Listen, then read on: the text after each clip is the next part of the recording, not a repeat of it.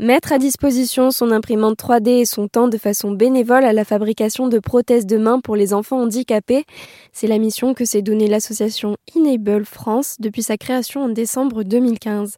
Elle s'adresse ainsi à des enfants victimes d'agénésie à la naissance, c'est-à-dire une malformation considérée comme très rare et qui se traduit par l'absence d'un ou plusieurs membres supérieurs ou inférieurs. C'est une maladie orpheline, c'est une maladie rare. Thierry Okidam, cofondateur de l'association, il y a, euh, on va dire, 450 enfants qui naissent à peu près euh, chaque année euh, avec cette maladie.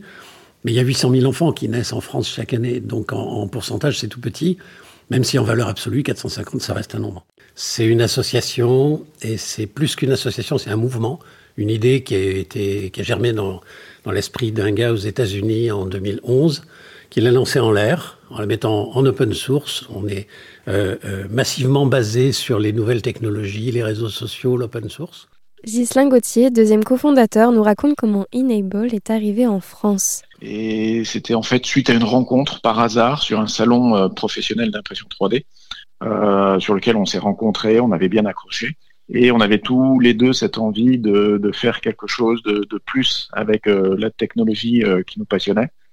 Et euh, voilà, deux semaines plus tard, on, déposait les, statuts euh, de l'association et nous commencions à bah, créer en fait euh, le site web pour pouvoir communiquer à, la communauté française que nous étions disponibles pour faire bah, des prothèses de main imprimées en 3D. Alors, comment se passe le processus de fabrication d'une prothèse de main? Je vous invite à écouter le deuxième volet de ce reportage sur RZN Radio.